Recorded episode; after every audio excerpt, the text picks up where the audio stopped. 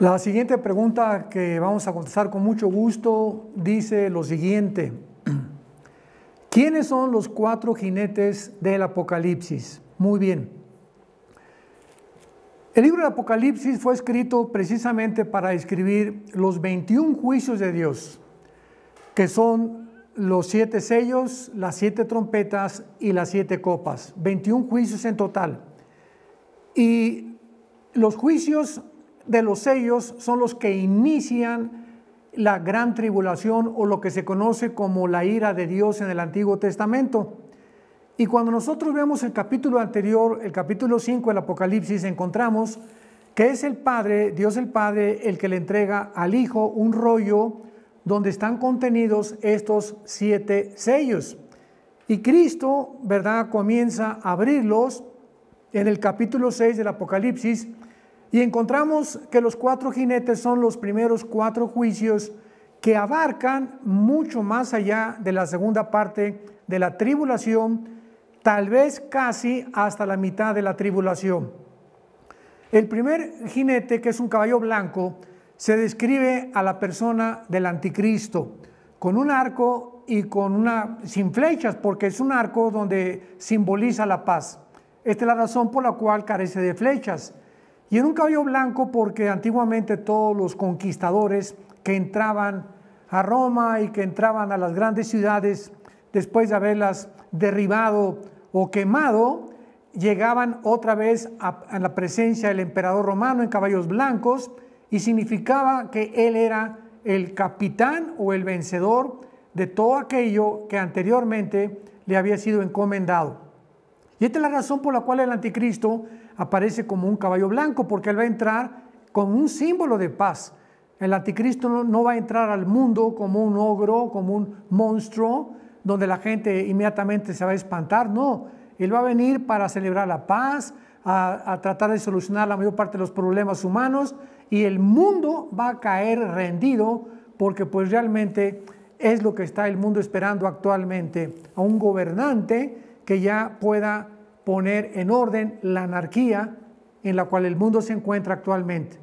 Y el segundo eh, caballo del Apocalipsis lo encontramos en el capítulo 6 también, versículo 3, que es un caballo bermejo, pero sin embargo, ¿verdad? Este color es un color rojo en el original griego.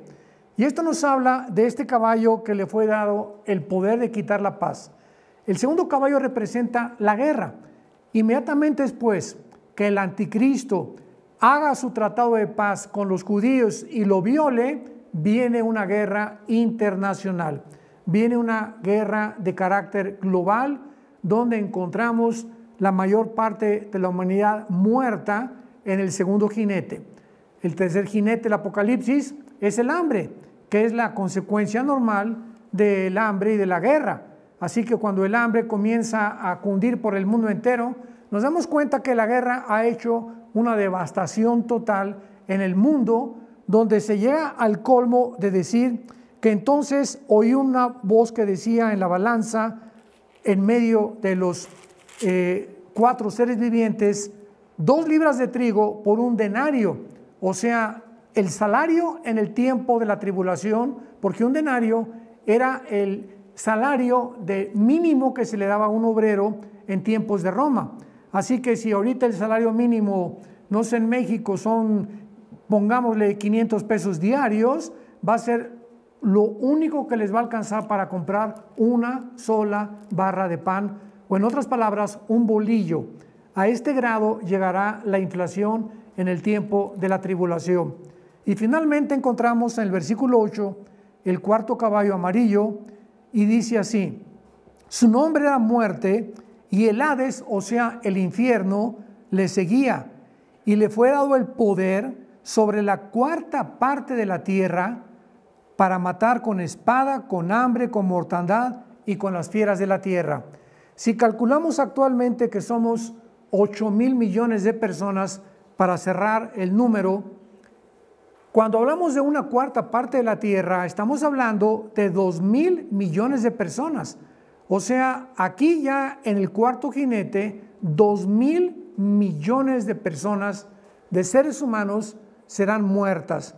Y es interesante que nos diga que venía el infierno detrás de cada muerte. Esto nos da a significar o a entender que todas estas personas se van a ir al infierno. Aquí no hay absolutamente ningún salvado. Y esto nos habla también de que si el continente americano tiene aproximadamente desde Alaska hasta la Patagonia en Argentina, 1.320 millones de seres humanos, tendrían que morir dos continentes americanos o del tamaño del continente americano para poder llegar a las 2.000 personas muertas en el cuarto jinete del Apocalipsis. Esta es la razón por la cual no aparece en la Biblia ni México, ni Guatemala, ni Estados Unidos, ni Canadá, no aparece nada del continente americano. Aparecen algunas naciones de, Europa Occidental, del norte de África y también del Medio Oriente. Así que esto es tremendo, pero estos cuatro jinetes del Apocalipsis es el inicio de lo que se viene sobre el mundo y lo que en Mateo 24, 21 el Señor Jesucristo lo advirtió. Vendrá tribulación como nunca jamás la ha habido en el mundo, pero Dios es amor y Él ha provisto una ruta de escape a todos los que siguen a su Hijo Jesucristo. Dice en Apocalipsis 3:10, y serás librado de la hora de la prueba que vendrá sobre la tierra. ¿Estás tú listo para poder formar parte de este grupo de personas que nos iremos antes de que todo esto comience? Oramos que así sea.